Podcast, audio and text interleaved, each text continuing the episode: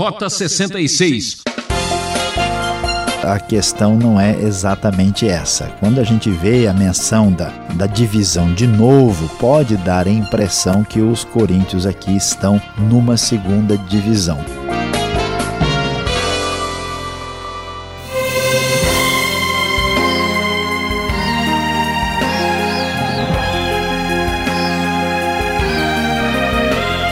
Agora para você ouvinte, um programa de primeiríssima linha Rota 66, nossa aventura segue discutindo o problema da igreja de Corinto.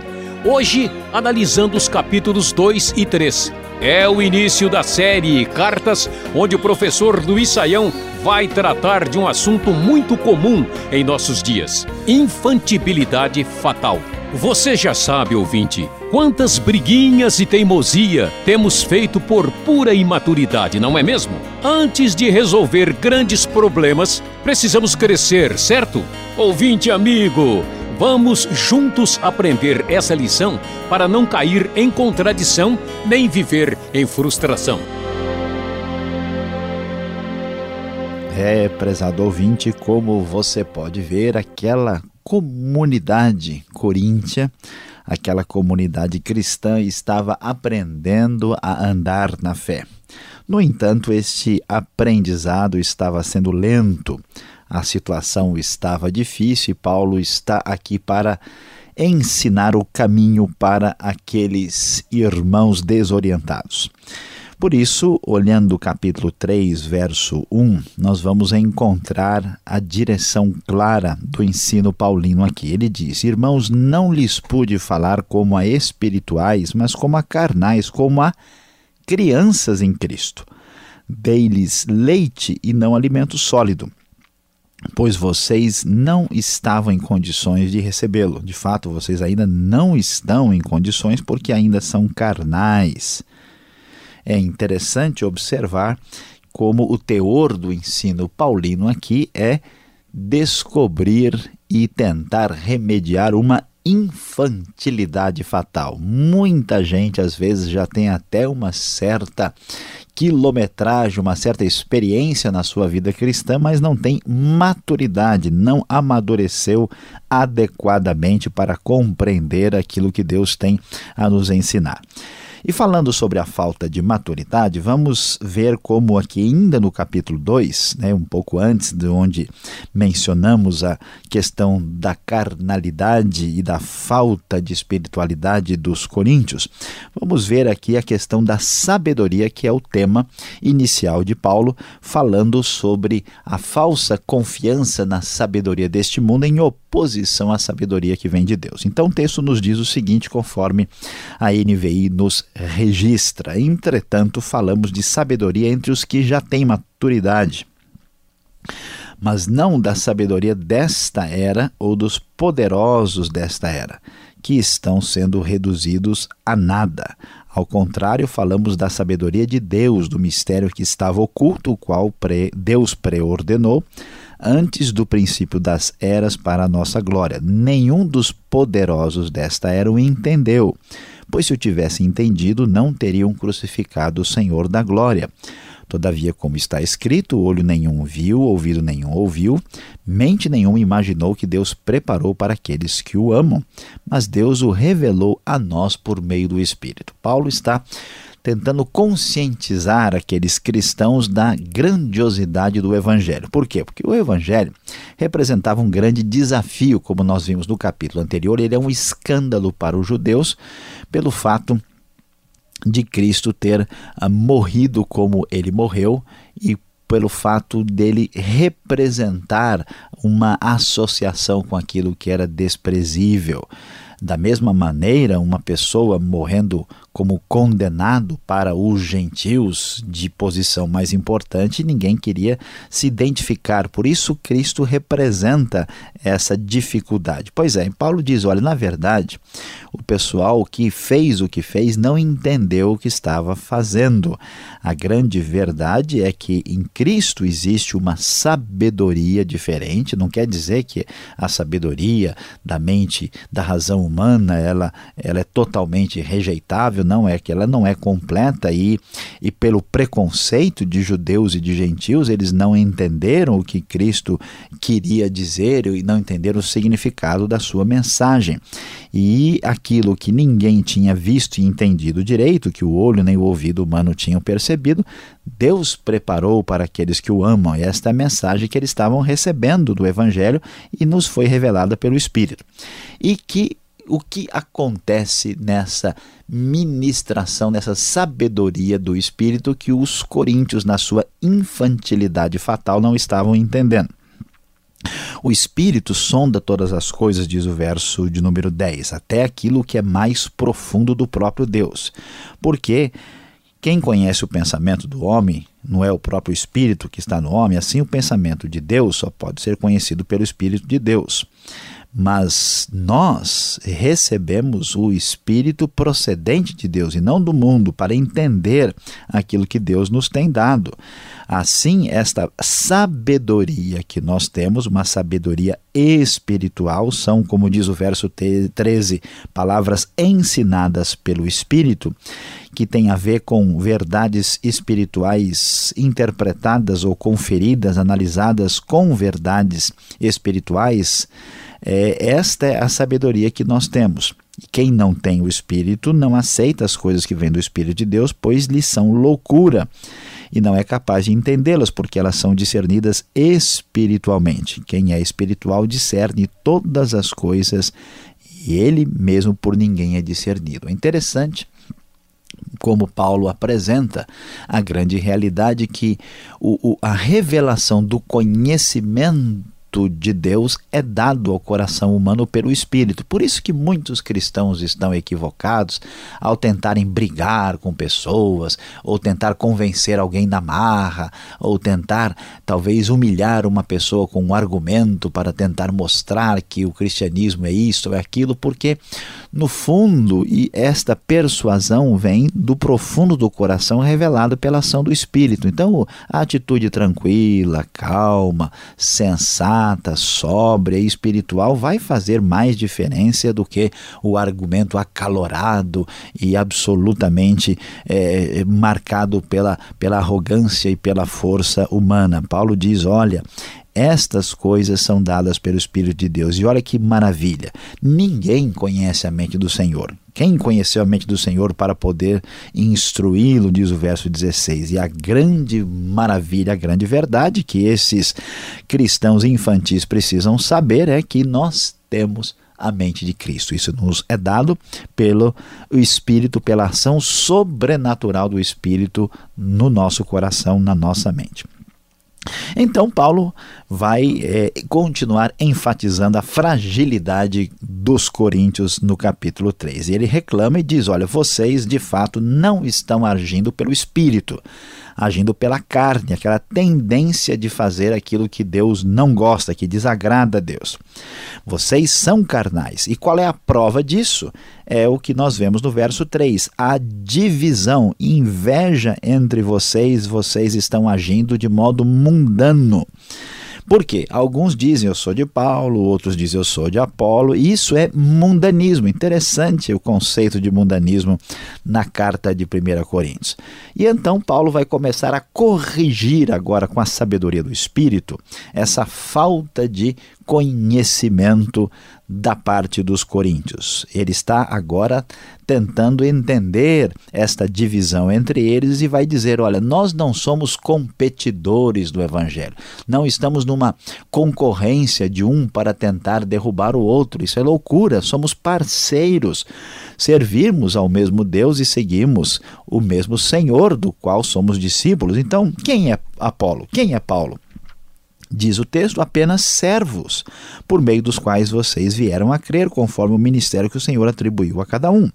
Eu plantei, Apolo regou, e Deus é quem fez crescer, de modo que nem o que planta, nem o que rega são alguma coisa, mas sim apenas Deus que efetua o crescimento. O que planta e o que rega tem um só propósito, e cada um será recompensado com o seu próprio trabalho, pois nós somos cooperadores de Deus. Vocês são lavouras de Deus e edifício de Deus. Meus prezados, em dias quando o evangelho é até meio que confundido com o mercado, nós muitas vezes imaginamos que a competição, uma atitude de guerra, semi-guerra religiosa é pertinente ao nosso novo cenário. Mas Paulo diz: ó, parem de pensar assim, entendam a realidade. Nós somos partes do corpo de Cristo, somos cooperadores.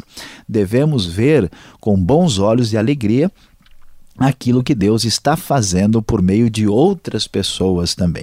E então, construindo de novo um caminho correto na cabeça desses coríntios, Paulo ainda vai falar que eles né, devem olhar bem essa questão, porque senão serão prejudicados no seu crescimento espiritual. Então, ele vai dizer: olha, bem claro, né, conforme a graça de Deus que me foi concedida, eu, como sábio construtor, lancei o alicerce, outro está construindo sobre ele, veja cada um como constrói, porque o importante é o alicerce. O alicerce é Jesus Cristo. Quem constrói sobre esse alicerce deve entender que ninguém pode colocar outro fundamento além desse. E é importante prestar atenção nisso, senão a gente vai se perder no nosso, como se diz, no nosso galardão, na nossa recompensa como cristãos. Porque cada um deve olhar como constrói. Se está usando ouro, prata, pedras preciosas, madeira, feno, palha, a obra vai ser mostrada, o dia final vai revelar, será revelada pelo fogo e vai ser provada. Se o que alguém construiu permanecer, esse receberá recompensa, diz o verso de número 14. Se o que alguém construiu se queimar, esse sofrerá prejuízo, ele será salvo como alguém que escapa através do fogo. Então, a atitude de não entender o que é o Evangelho e a sua mensagem e agir de modo errado trará prejuízos na vida eterna, na vida futura, na recompensa depois dessa vida. Vocês não sabem que são santuário de Deus e que o Espírito de Deus habita em vocês? Se alguém destruir o santuário de Deus, Deus o destruirá, pois o santuário de Deus que são vocês é sagrado. Então, vocês entendam as coisas espiritualmente. Vocês são habitação de Deus, a sabedoria dada pelo Espírito que está em vocês, e vocês cuidem de si mesmos nesse sentido correto, porque senão vocês serão prejudicados pela falta de conhecimento, pela infantilidade fatal. Não se esqueçam, não podemos seguir os padrões dessa era. Na verdade, se algum de vocês pensa que é sábio, segundo os padrões dessa era, deve se tornar louco para ser sábio, porque a sabedoria do mundo aos olhos de Deus é loucura. Ele acaba, vamos dizer, apanhando o sábio na astúcia deles. Eles são aí derrotados pela lógica divina. Portanto, ninguém se glorie em homens, porque todas as coisas são de vocês, seja Paulo, Apolo, Pedro, seja o mundo, a vida, a morte, presente e futuro, tudo de vocês, vocês são de Cristo e Cristo de Deus. Portanto, prezado ouvinte, nada de confusão, nada de divisão, porque essa atitude, certamente carnal, é infantilidade fatal.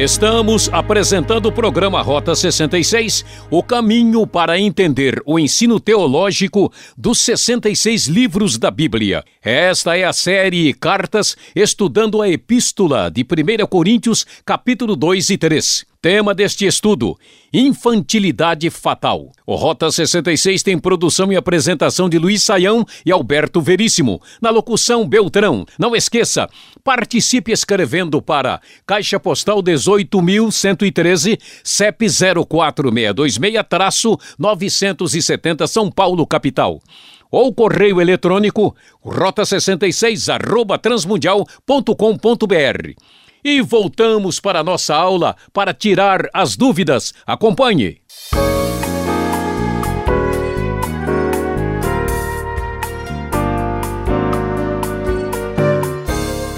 E agora, então, para agitar o nosso estudo aqui em, na primeira carta de Paulo aos Coríntios, capítulo 2 e 3, vem as perguntas ao professor Luiz Saião. provavelmente a sua pergunta depois de olhar o texto. Professor, como funciona esse ensino do Espírito apresentado por Paulo aqui? Será que a intuição que temos ela é dada também pelo Espírito Santo? Pastor Alberto, é importante esse, esse enfoque, levantar essa questão, porque uh, muita gente imagina, né, até quando lê esse capítulo aqui da carta aos Coríntios, imagina que o Espírito de Deus habita em nós e que nós tomamos decisões espirituais e que tudo que a gente sente no coração, toda a intuição da nossa mente é algo dirigido pelo Espírito. É como se o Espírito agisse na nossa intuição, no coração e na razão não tivesse nenhum uma relação com o espírito. Não é esse ensino que Paulo apresenta aqui. O que ele está dizendo, ele está fazendo um contraste da visão do mundo, da filosofia pagã, em contraste com o ensinamento que é dado por Deus. E quando ele enfatiza aqui que ele está uh, trazendo algo que vem do Espírito de Deus, que o homem assim literalmente físico, natural, né? o homem que não conhece, que não tem o Espírito, não aceita as coisas do Espírito, as coisas do Espírito a, a, a qual, as quais Paulo uh, fala tem a ver com o ensinamento que ele está trazendo, ensinamento que pode ser lido e entendido, que é dado pelo Espírito. Então, nós podemos ter uma intuição, uma direção de Deus, mas nós devemos entender que qualquer coisa seja dada pelo espírito e que o racional seja o oposto do espiritual. Não, o espiritual é o oposto do carnal, daquilo que confronta a vontade de Deus. É muito importante entender isso. O verso 16 do final do capítulo 2 fala que nós temos a mente de Cristo. Professor, como é possível acreditar numa expressão como esta? Um pouco difícil, né? De entender. É, pastor Alberto, de fato a gente olha assim e fica um pouco né, assustado, assim, ué, como assim nós temos a mente de Cristo? Do que que Paulo está falando? Ah, ter a mente de Cristo aqui não significa que todo cristão ou que a maioria dos cristãos é perfeito e que pensa em todas as coisas 100% como o próprio Cristo. Não. Significa que nós que somos espirituais, que esta é a classificação que ele faz aqui, separando dos que são uh, ou que não conhecem a Deus ou que estão agindo por esses padrões que são chamados de carnais, uh, essas pessoas que são dirigidas pelo Espírito têm acesso a mente de Cristo, tem acesso às ideias, ao pensamento, à direção que Cristo nos apresenta. Então, devemos entender o texto dessa maneira, que aí sim a nossa compreensão será mais adequada. Professor, que argumento é este que ele coloca aqui? Essa história de cristão carnal parece antagônico. Isso é possível? É, pastor Alberto, tanto é que é possível que está mencionado claramente aí no próprio texto.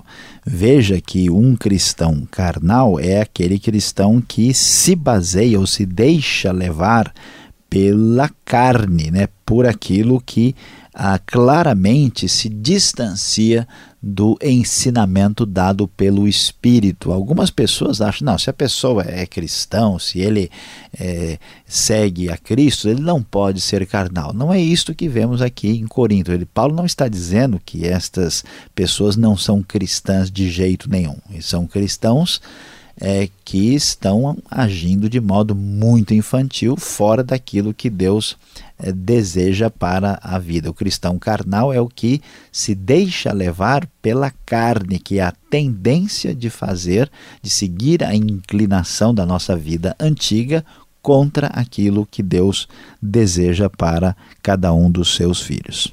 Agora, o capítulo 3 de 1 Coríntios começa apresentando uma outra divisão, professor. Podemos dizer que os coríntios estão numa segunda divisão, então? Olha, pastor Alberto, a questão não é exatamente essa. Quando a gente vê a menção da, da divisão de novo pode dar a impressão que os coríntios aqui estão numa segunda divisão. Pelo menos no tempo do apóstolo Paulo, isso não pode ser verificado aqui de modo nenhum. Na verdade, o capítulo está dando continuidade àquilo que já foi mencionado antes. Quando ele fala aqui né, da divisão que existe entre eles, está retomando o que já foi mencionado anteriormente, portanto, não é o caso de uma segunda divisão neste capítulo. O verso 14 fala de galardão. Olha que palavra bonita. Que significa galardão? Como a obra de cada um passará pelo fogo. O que Paulo quer ensinar com tudo isso? Ah, sem dúvida, o assunto aqui tem a ver com a nossa recompensa depois desta vida. Então, deve ficar bem claro que uma pessoa que tem de fato a salvação, e que está perdoada por Cristo, que esta pessoa ela tem, está salva, ela está garantida. Agora, o seu desenvolvimento como cristão, isso vai ser apreciado por Deus. E aqui nesta, nesse capítulo a gente tem esta referência de que a obra, né, o que a pessoa praticou por meio do corpo, vai passar por uma espécie de teste, que figuradamente é chamado de ouro, prata, pedras preciosas, madeira, feno.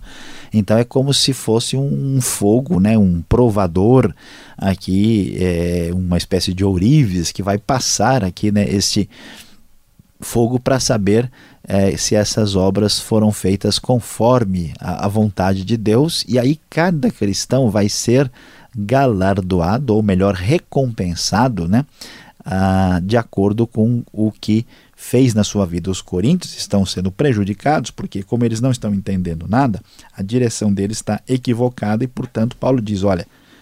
Se vocês não entenderem as coisas corretamente, vocês, na vida, quando vocês forem viver com Deus e forem recompensados pela sua vida aqui na terra, pelo seu procedimento, vocês serão prejudicados porque estão entendendo as coisas de modo equivocado.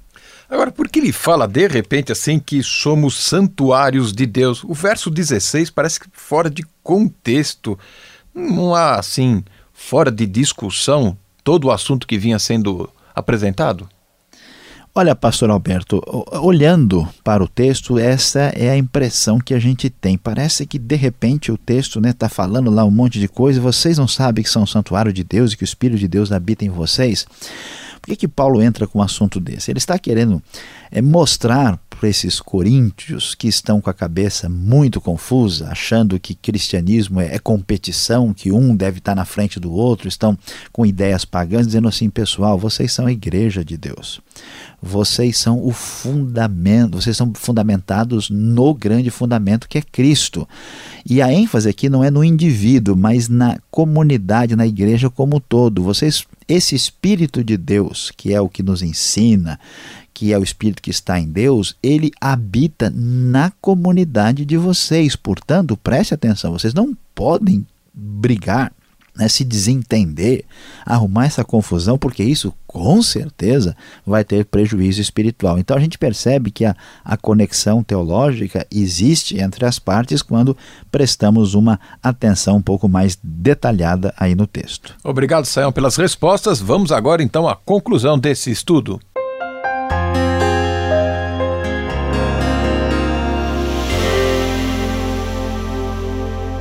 No Rota 66 de hoje, você estudou conosco os capítulos 2 e 3 de 1 a Coríntios. É, o nosso tema foi infantilidade fatal. É triste, mas é verdade. Muitos dos coríntios estavam entregues a uma espécie de raquitismo espiritual, não estavam crescendo, não estavam se desenvolvendo na fé, agindo como crianças que precisavam de leite.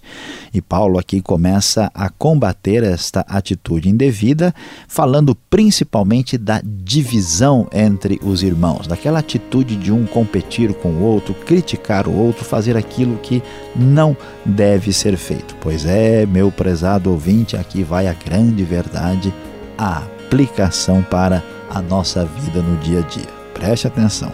Quando a crítica é positiva e sincera, ela deve ser expressa e declarada. Mas, quando é destrutiva e provoca divisão, a boca precisa ficar calada.